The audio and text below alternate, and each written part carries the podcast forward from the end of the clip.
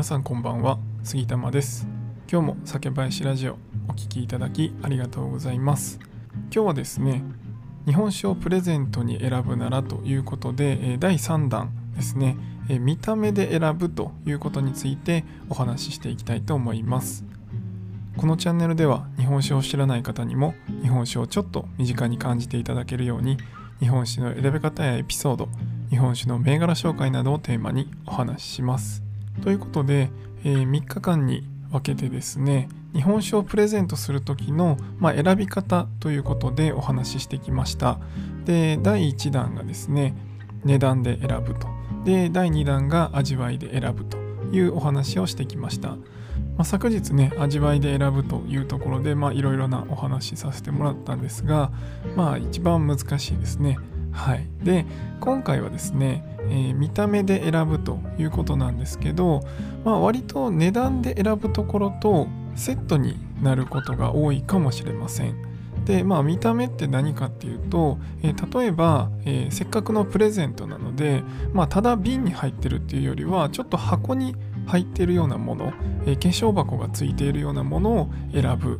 ですとかあとは、えー、ボトルとかに、まあ、何か感謝の意味とかそういうものが書かれているようなそういったラベルを選ぶというところが、えー、見た目で選ぶというやり方になるかなと思います。で、えー、大体ですね、まあ、化粧箱に入ってるものっていうことで、えー、値段帯価格帯のお話をですね値段編の時に言ったんですが、まあ、大体化粧箱に入ってるのって、まあ、3000円を超えるか、まあ、3000円でもちょっとついてないかもしれないです。大体5000円から1万円の銘柄になってくると化粧箱がそれぞれですね1本ずつついてくるようなことが多くなります。で化粧箱っていうのは、え、紙製のものもあれば切り箱のようなものに入ってるものもありますけど、まあ、あのその銘柄のこうどれぐらいこう高級に見せるかというか、えー、その世界観ですね。その一本に欠けてる世界観に対して、まあ、切り箱がいいのか、えー、紙の箱がいいのかっていうのは酒蔵さんが選ばれています。なんでまあ、質感としてはですねやっぱ切り箱とかに入ってるとすごいこう重厚感が出て、えー、立派なプレゼントをもらったなっていう感じを、えー、受け取られた方もするかなと思います。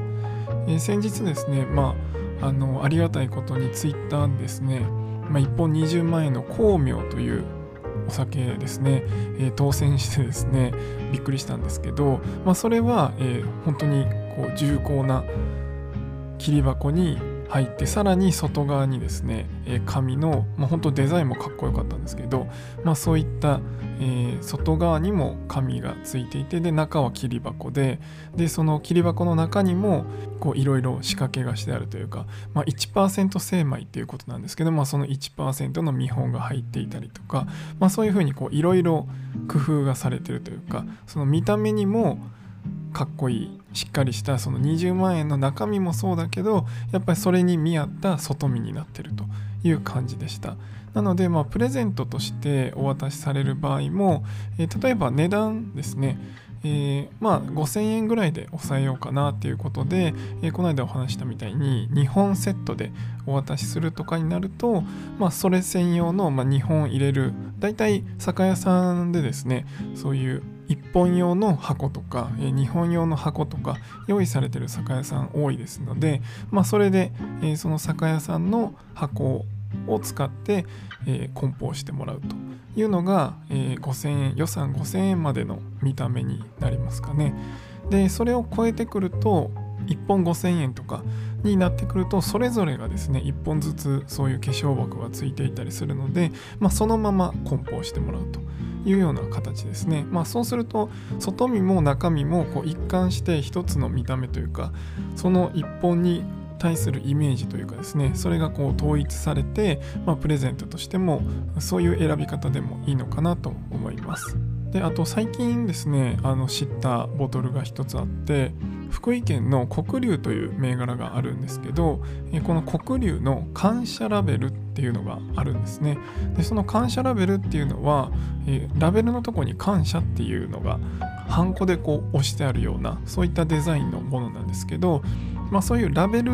にメッセージがあるような、まあ、あの基本的に酒蔵さんが感謝って言ってるのはおそらく僕ら、消費者に対してとかそういったイメージの感謝だと思うんですけど、まあ、でもプレゼントとしては、自分からお相手の方への感謝というメッセージを込めてそういうボトルを選ぶというのもいいかなと思います。ちょっとそのメッセージ性があるものってそんなに多くはないんですけどまあでもそのそこに込められたそのラベルとか銘柄名とかに何か意味があったりするとまあそういう見た目で選んでいただくっていうのも一つありなんじゃないかなと思います。であとですね、まあ、これはあの福岡の住吉藩さんが最近出されたんですけどあのり箱さっき言った切り箱なんですけど切り箱って、えー、もちろんその重厚感というか、え、特別感っていう演出の意味でそこの中に日本酒が入ってるとすごい高級感が出ると思うんですけどその後ってなかなかこう使いにくい。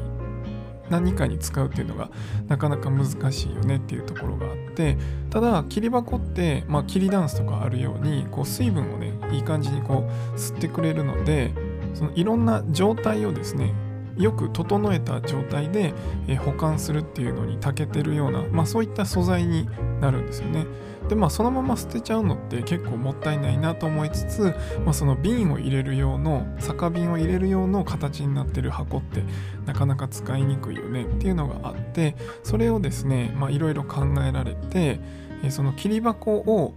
前の部分を透明のスライド式にすることによって、えー、本当に箱なんですよね。箱で、